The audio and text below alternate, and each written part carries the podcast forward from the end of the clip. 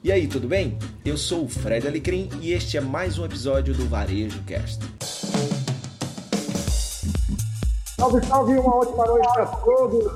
Ar, 30 na quinta, 30 minutinhos com as notícias mais quentes da semana, comentadas sempre com, com um olhar cirúrgico e comentários perspicazes dos meus amigos Caio Camargo, diretamente de São Paulo, a quem eu já saúdo e dou boa noite e para você que está nos vendo agora, talvez seja bom dia ou boa tarde, mas gravamos na noite e exibimos na primeira primeiro momento de exibição é às 21 horas da quinta-feira. Caio, boa noite.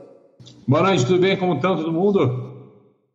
Boa noite, Caio, que está numa semana off, né? Meio de férias, assim, mas tiramos ele, ele um pouco das férias para comentar o programa dessa semana. Fred Alecrim, boa noite. Boa noite, Luiz. Boa noite, Caio. Boa noite todo mundo que está nos vendo e ou ouvindo. Pois é, nós vamos ao ar sempre às quintas-feiras, às 21 horas, no nosso canal no YouTube, que é o 30, escrito numericamente, na quinta, por extenso. Então, se você está vendo a gente aqui no YouTube, aproveita e se inscreve, ativa o nosso sininho para receber as nossas notificações. E se você nos ouve em uma das plataformas de podcast, muito obrigado por sua audiência. Aproveite e compartilhe esse programa com mais e mais pessoas, nos seus grupos de WhatsApp, nos seus grupos de Telegram. Estamos sempre aqui nas quintas-feiras, programinha rápido, bacaninha de ouvir. E vamos começar então o programa de hoje, que tem as seguintes manchetes. Adeus ao cartão. Crédito para empresas via maquininhas. Essa é bem quente, assim, saída do forno essa notícia. Varejistas mais admirados do Brasil. O novo unicórnio brasileiro. E o RH digital. Vamos então para a nossa primeira notícia de hoje, que tem a ver com a Amazon, né? É, Amazon, Magalu, Magalu, Amazon, é, algumas, algumas empresas que se repetem, né, meninos? É, mas ó, isso aqui, ah, ah, estávamos com a notícia errada no ar, é essa a notícia certa. Ah, cadê? Fala do editor, fala do editor. Fala do editor, ah, vamos tá. lá. Ok, vamos lá. Vamos falar da Amazon, porque essa foi até uma notícia que eu colhi aqui, é, lendo rapidamente. Na última terça-feira, dia 29, a empresa lançou o Amazon One, que conecta a imagem da palma da mão aos dados armazenados de um cartão de crédito e permite colocar a mão sobre um leitor para entrar e comprar itens em lojas da Amazon Go, sem caixa. Normalmente, os clientes usam um código em seus smartphones para abrir as portas eletrônicas nessas lojas. Inicialmente, o recurso estará disponível em duas lojas Amazon em Seattle. Em Seattle. Nos próximos meses, a empresa planeja disponibilizá-lo em mais lojas da Amazon Go em outros endereços em Seattle, além de São Francisco, Nova York e Chicago. A Amazon ainda planeja oferecê-lo para outros varejistas e talvez no futuro para lugares como escritórios e estádios eu começo com você, Fred. Explica para o nosso telespectador aqui primeiro o que é a Amazon Go especificamente, né? E o que, representa essa mais esse, essa construção, esse processo de, de, de, de, de praticidade, né? E deixar as coisas ainda mais fáceis para o nosso querido consumidor. Bom, a Amazon Go é, é, faz parte aí da, da Amazon, né? Um, é um, um canal de vendas, uma loja que tem a tecnologia como seu ponto forte. Eu visitei duas delas em Nova York este ano e foi a pelo menos se lançou como a primeira loja sem caixas, sem fila, né? O que eles chamam de just walk out, né? Então você entra, pega, tudo que você pega tem sensores ali no teto que vai sabendo o que você pegou e aí, quando você sai, já é debitado na sua conta da, da Amazon. Né? Então, o que você precisa é do celular que emite um QR Code para você entrar, ele reconhece que é você, e na hora de sair é a mesma coisa. Então, essa, essa é, esse é o modelo de negócio da Amazon Go, que a gente falou, inclusive, que está servindo de inspiração para automação de outras lojas, como a Amazon Fresh, que abriu também na Califórnia é, recentemente. Então, é, tudo isso aí volta-se para a conveniência e tem muito a ver também com esse momento que a gente está passando de uma vontade muito grande de não pegarem nada, né? seja por receio, seja por conveniência. Você ter que tirar o celular do bolso ah, é muito mais ágil se você colocar a mão. Né? Então, seja para evitar um. que não é colocar a mão, é aproximar a mão, né? na verdade. Então, é, é a Amazon usando a tecnologia para gerar segurança e conveniência para na experiência para os seus clientes. Né? Então, é, é, isso a gente já vem falando de do, do, poder da tecnologia nesse momento e daqui para frente é, vai ser uma protagonista na experiência também das lojas físicas. O, o, o Caio, a matéria também diz o seguinte: no entanto, a ideia de entregar dados biométricos a um dos maiores varejistas dos Estados Unidos também pode causar espanto. A Amazon já foi criticada por defensores de questões de privacidade preocupados com o software de reconhecimento facial. O que você tem a falar sobre isso? Ah, rapaz, eu acho que, vamos lá, tem um ponto positivo nessa história toda, né? Biometria não é uma conversa nova no varejo, né? É, muitos de vocês aí nas suas contas de banco, né, dos bancos mais tradicionais, quando vai no caixa de atendimento, já tem como ter lá dedo, mão com reconhecimento. Então, esse tipo de biometria não é novo.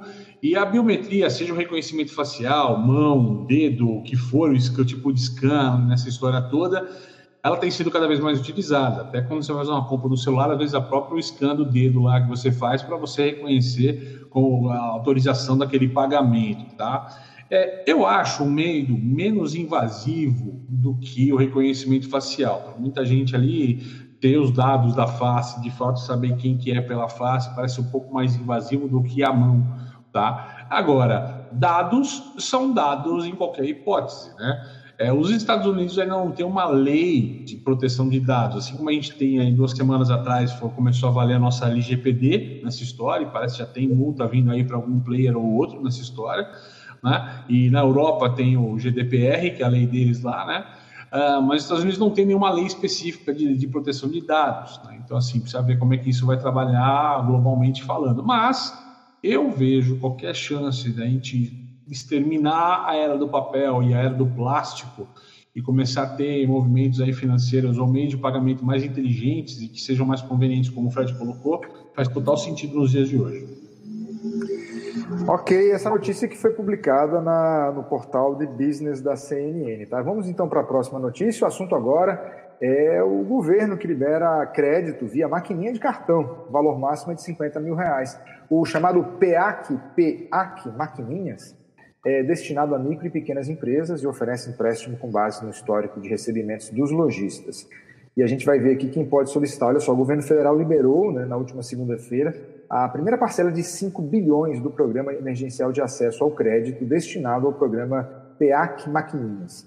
O novo projeto visa oferecer empréstimo facilitado para ajudar as micro e pequenas empresas durante a pandemia do novo coronavírus. Para quem não sabe, o PEAC Maquininhas é uma nova linha de crédito via maquininha de cartão a ferramenta oferece empréstimo com base no histórico de recebimentos dos lojistas. O valor do crédito a ser concedido varia de acordo com o perfil de vendas a cada empreendedor, podendo chegar a 50 mil reais. E só uma última informação, de acordo com o Ministério da Economia, estima-se que o programa possa beneficiar aproximadamente 3 milhões de contratantes. Contudo, para ter acesso ao empréstimo via maquininha de cartão, as empresas precisam atender alguns pré-requisitos. Caio, eu começo por ti porque é, o governo federal apresentou algumas possibilidades. Né? E a gente até já falou aqui no programa, sobretudo no processo de burocracia, pra, sobretudo para os que são médios e grandes, as médias e grandes empresas. Me parece que a coisa agora de fato chegou na base, né? Aquele cara que vende o cachorro quente, aquele que vende o, o, coco na praia, que comercializa porta a porta. Me parece que agora sim, com menos burocracia, o nosso pequeno varejista pode de fato ter um arrimo financeiro aí. O Caio congelou. Mas vamos seguindo, vamos seguindo na nossa gravação então. Então a indagação que eu fiz para o Caio, Fred, eu, eu trago para você. É, eu acho que é importante, né, Luiz? A gente falou aqui em, em muitos momentos, né, que realmente.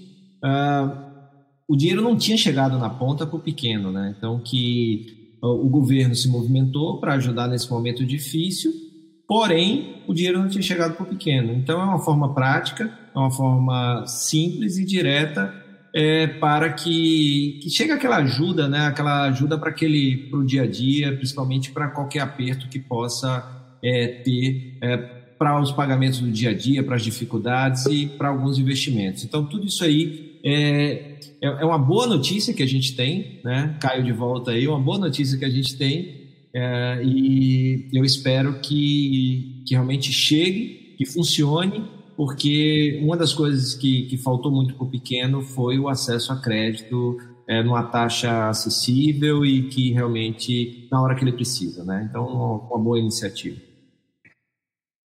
Desculpa aí, trabalho de notícia dupla, tá? né, pessoal?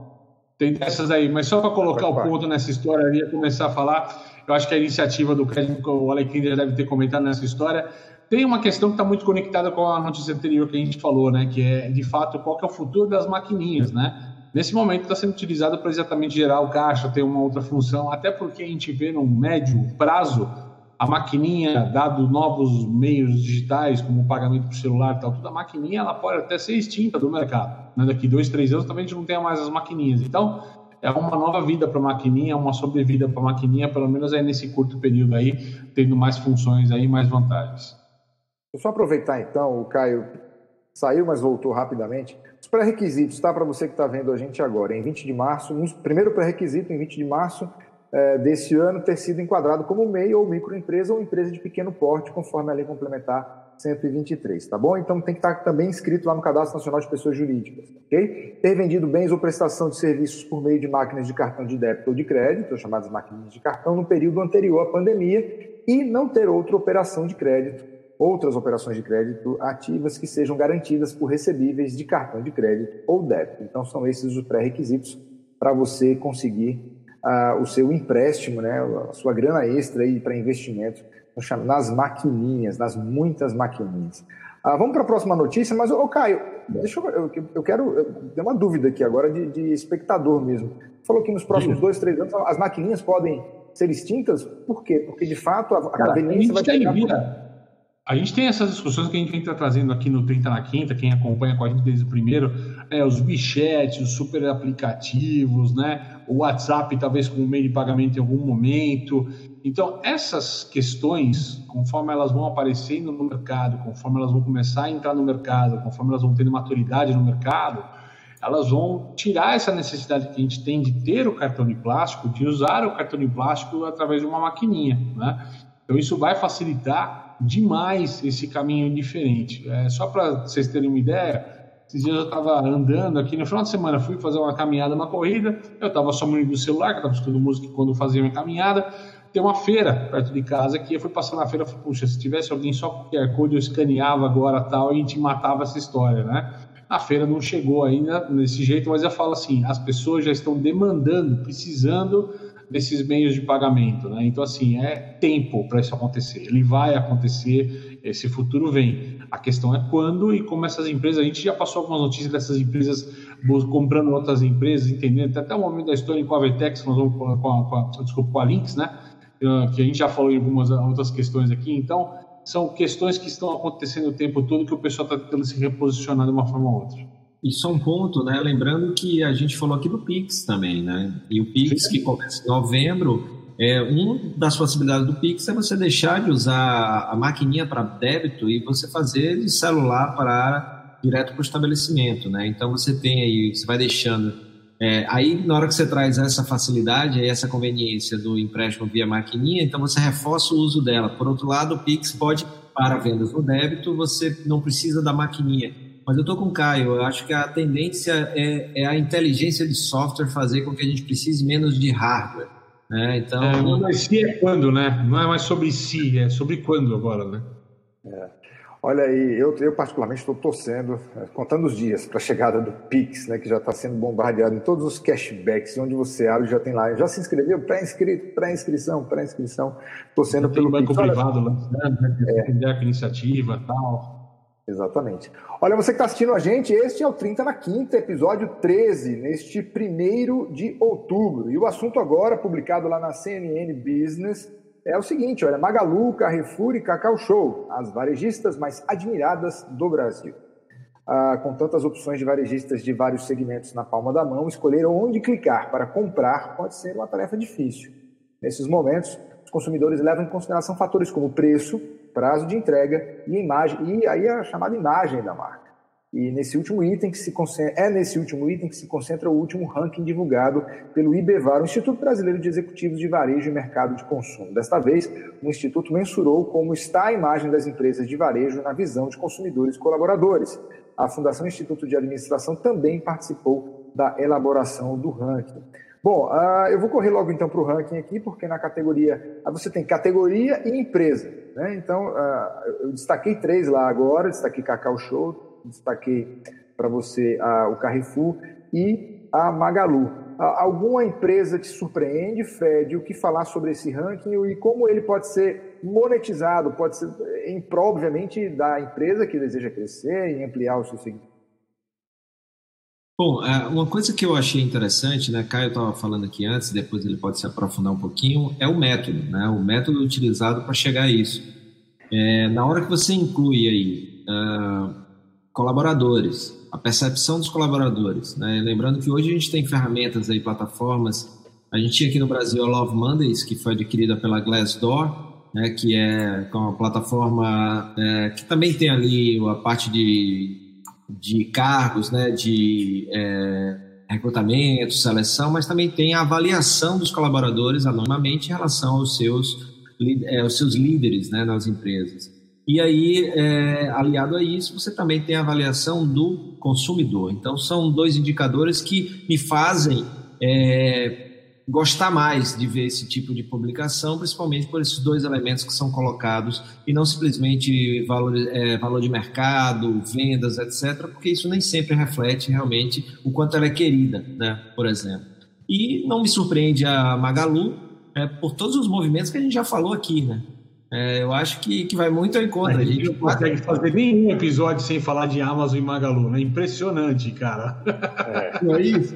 Então, assim, então não surpreende. É, houve movimentos na direção é, de aumentar vendas, de é, acelerar o processo de inovação. Então, a, a, Magalu investiu em aquisições, a gente falou aqui, é, investiu em novos canais e investiu também, é, que, é, que é muito importante, na diversidade, em proteção da mulher, com aquele botão no aplicativo né, para é, proteger a mulher de, de assédio, de violência doméstica durante a pandemia. Ou seja, ela também se envolveu com questões que são importantes as marcas se posicionarem. Né? Então, é muito, muito interessante e isso vem é, trazendo um pouco dessa percepção de marca. É, lembrando que esses movimentos também levaram a uma valorização das ações da empresa.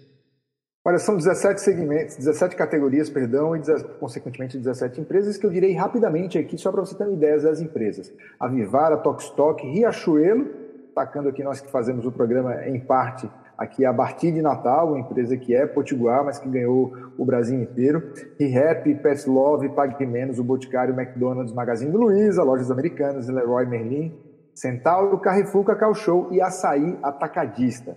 Caio Camargo, o que, você achou eh, desse novo ranking? Né? O varejo, as empresas, então a gente é meio que permeado por tantos rankings, né? mais um, mas que trabalha esse processo da imagem, eh, a percepção da imagem pelo consumidor. Acho que a diferença está aí, né? O Fred começou a colocar uma conversa que a gente teve um pouquinho antes aqui nessa história. Acho que a grande diferença está essa novidade que o BBA está trazendo, né? Que é normalmente esses rankings de varejo eles são feitos por é, número de lojas ou mesmo faturamento, tá? E sempre houve uma crítica grande nesses rankings divulgados, até porque muitas empresas não abriam faturamento, muitos faturamentos eram estimados e sempre estimados abaixo. Então você tinha lá uma pseudo-verdade do que seriam de fato as empresas essa qualificação, né? Havia uma certa crítica sobre esses rankings de alguma maneira. É, até porque a gente está numa época que está muita empresa indo para IPO, e por estar tá indo para IPO, está sob sigilo, não está abrindo os dados, né? Então, assim, você só consegue trabalhar de fato com as empresas já têm capital aberto de alguma forma para saber faturamento e tudo mais. É, foi uma maneira inteligente de se buscar um outro ranking, eu acho que uma visão diferenciada, não só diferente, né, mas que tem um, um drive do consumidor, como o Fred Leclerc colocou. Então, acho salutar isso, acho que as empresas estão lá, de fato, elas são grandes referências, estão são nomes muito fortes aí. Tem uma surpresa Pet Love, por exemplo, tal, o que você falou, tal, são algumas surpresas, mas muito bacana, cara. Um ranking diferente, eu acho que uma visão diferente traz um vigor aí para a gente entender as marcas nos seus mercados. Ok, ok. Agora o assunto é, está publicado, o próximo assunto está publicado lá no Mercado e Consumo. Com aporte bilionário, Vetex se torna novo unicórnio brasileiro. A plataforma de e-commerce Vetex é o mais novo unicórnio brasileiro. A empresa que desenvolve soluções para o comércio eletrônico anunciou na última segunda-feira, dia 28, ter recebido um aporte de 1,25 bilhões eh, de reais em uma nova rodada de financiamento que rendeu uma avaliação de 1,7 bilhões. É, ah, mas a notícia traz real, tá? Se você for, se for para a notícia, ah. fala primeiro em real e depois o que rendeu uma avaliação de 1,7 bilhões de dólares. São consideradas unicórnios as startups que são avaliadas em mais de um bilhão de dólares, enfim, é mais, com erro ou não, a primeira, o primeiro cifrão aí é de fato é o real, mas enfim. Não, acho que você tem razão. Não, você está certo, desculpa, estou olhando aqui do lado, você tem razão. É, o aporte foi de, de, em real, né? E a avaliação foi em dólar. Hum. Vamos utilizar os recursos para investir ainda Isso. mais no produto, em customer success e em nossa expansão global, mantendo alto ritmo de, crescimento e suporte a nossos clientes, mesmo em meio a um ano tão desafiador. É empolgante ver que estamos no caminho perto para apoiar cada vez mais nossos clientes com seus desafios de comércio unificado, disse em nota o Rafael Forte, presidente da Vetex Brasil. É, eu estava conversando com um, um meu colega de rádio, que é um cara super bem informado, e fui dar essa notícia no programa, e ele olhou para mim e falou, o que é Vetex? E aí eu falei, ah, pois é, a gente foi dormir um belo dia e acordamos e a Vetex é um novo unicórnio. Eu começo com você, Caio. Bom, cara, a VTX é um gigante, né? Dentro do, da, do que ela se mantém, se pretende no mercado e tal, ela já é um gigante, né? É, só tem uma questão que eu sempre me questiono nessas horas, assim, né? O que de fato é uma startup para ser chamada de unicórnio, né? É, a Vetex é um modelo digital, um modelo escalável, mas ela começou um mercado que já tinha players oferecendo plataformas digitais, né? E um dos princípios de uma startup é que, de fato, é o start de um modelo novo de negócio, uma proposta nova de negócio. E a gente costuma até brincar, num jargão que eu uso muito, eu falo assim, ah, não é porque você enrola brigadeiro no sentido anti-horário que você é uma startup, não é só fazer um pouquinho diferente, mas é de fato testar o mercado. Mas eles têm um DNA de startup muito forte na empresa, de aquisição, de transformação, de revisão de negócios, né? Então, isso pauta eles como startup dentro desse mercado e, assim, isso não quer dizer, não há demérito nenhum à conquista, ao feito, ao crescimento da empresa, ainda mais num momento como esse. Eles falam em mais de mil clientes aí, né, nesses últimos meses de pandemia novos, em 3 mil contas. Então, os caras cresceram 50% a carteira de clientes durante a pandemia. Isso mostra o caminho que eles podem seguir, já com várias filiais ali por Europa, América Latina, abrindo escritório em Ásia. Então, os caras estão grandes. De fato, é um gigante brasileiro nessa história de tecnologia. Eu acho que tem muita coisa pela frente. Os caras estão só começando ainda. Fred Alecrim, em um ano pandêmico, 2020, nada mais natural né, do que ver a Vetex entrando para este seleto grupo de unicórnios. Verdade, Luiz. É um dos segmentos que mais é, cresceu e apareceu no Brasil, né? A gente tem aí dados que mostram que foram mais de 5,7 milhões de novos consumidores no Brasil, é, começando a comprar online um crescimento de mais de 80% em algumas, eh, em algumas áreas, às vezes mais. Então, claro que quem trabalha e opera muito bem nesses bastidores, né, uma plataforma de e-commerce, é, como a Vtex, por exemplo, acaba, se faz bem feito, sendo olhada né, e, por que não, sendo investida, como foi o caso. Né? Então, é, faz todo sentido, é muito, muito interessante o movimento. E, e eu, eu, só é, concordo demais com o Caio. Para mim, é, a startup, o modelo startup é aquele negócio que ainda não foi validado, o modelo de negócio não validado. Na hora que você valida o modelo de negócio, para mim, é, você deixa de ser é, a startup. Né? Mas também existe essa, é, essa linha que o Caio trouxe, que eu também acho que faz sentido, é, mas concordo também, tem toda a pegada DNA de startup, mentalidade e é por isso que agora estão sendo, né, é, saindo como mais um unicórnio brasileiro. Ok, ok, meus amigos. O assunto agora é o seguinte: vamos falar sobre jornada de trabalho. Sabe por quê? Porque o Grupo Carrefour Brasil acelera a digitalização do recurso do, do RH e implementa jornada flexível de trabalho. O Grupo Carrefour anunciou que, a partir de agora, todos os funcionários em funções administrativas terão jornada de trabalho flexível permanente. Este é um movimento disruptivo para o segmento de varejo alimentar e está alinhado à agenda de transformação cultural da companhia, que tem como ambição valorizar as pessoas e atrair uma geração de novos talentos. No novo modelo de trabalho, os profissionais que, tiveram agendas no, que tiverem agendas no escritório podem atuar no máximo 60% do tempo de forma presencial. Além disso, o grupo está testando novos modelos de contratos, incluindo o trabalho 100% remoto. A nova política da empresa é válida para os colaboradores que atuam na matriz do grupo e no escritório do Banco Carrefour em São Paulo. Fred, esse é um assunto que foi recorrente aqui, né? O chamado novo normal, sei lá, tem gente que não gosta muito desse termo. É, a gente percebeu que houve uma queda. Eu te falo, para mim não, é, é, não tem, cara. Como é que é? Como é que é, Caio? Não, novo normal, um termo super complexo ali, eu acho que não é, é, ou é novo ou é normal. Eu vou, eu vou numa, eu li esse dia, ou é novo ou é normal. Novo, normal não vai existir, cara. É, eu, bom, já, já que você puxou então, eu vou, vou começar por ti, porque o, o, nosso programa é um programa que surgiu na pandemia. Né? A gente está na 13 terceira edição, então a gente vem semanalmente atualizando, fazendo o update do que está acontecendo no mundo dos negócios. E a gente havia um gritos lá, não, vai mudar tudo, vai ser tudo home office e tal, e a gente percebeu que não é bem assim. Porém, quando um grande player como o Carrefour se posiciona dessa forma, a gente para e pensa novamente, uau, parece que veio para ficar.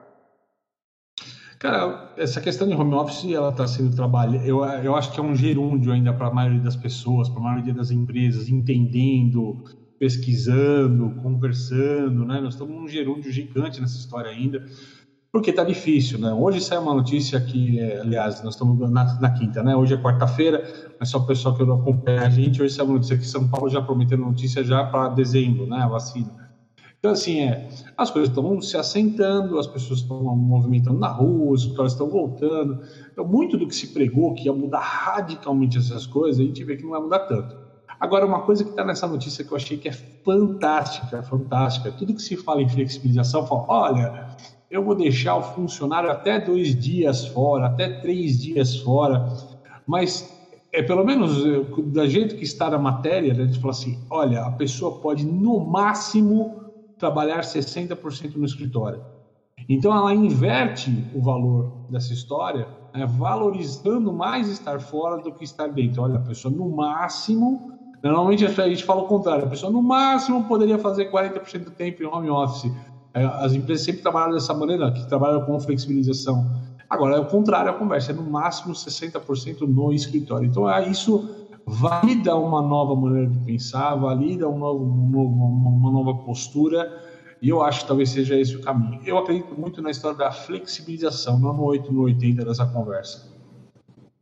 Estou com você, cara, eu adoro essa palavra, flexibilização. Fred Alecrim. É isso, eu, eu acho Assim, a, a, matéria é muito bacana, a notícia é muito boa. Eu acho que vem ao encontro de tudo que a gente falou aqui. A gente sempre não falou em substituição, mas falamos em é, flexibilização, em ambientes híbridos de trabalhos é, remotos e presenciais. Lembrando que isso para as funções que permitem, né? O Caio falou aqui no, em um dos programas que a gente falou sobre trabalho remoto que tem função que não tem como é, você trabalhar remotamente. Tem um, tem um estudo que os caras falam que é 30%, mas é Hoje, trabalhando em home office, é 8% da população, cara. Ponto.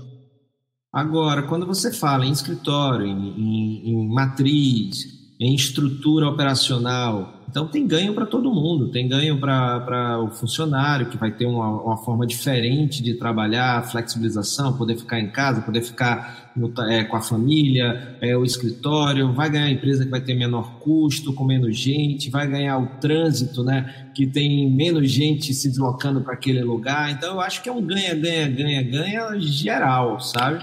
É, levando o que Caio trouxe da matéria anterior do termo startup, a turma só exagera assim porque eu não acho que isso é disruptivo, né? É, não acho, não sei o que o Caio acha, não sei se ele concorda ou discorda, né? Eu acho que, é, primeiro, o trabalho remoto já existe há muito tempo, né? há bastante tempo.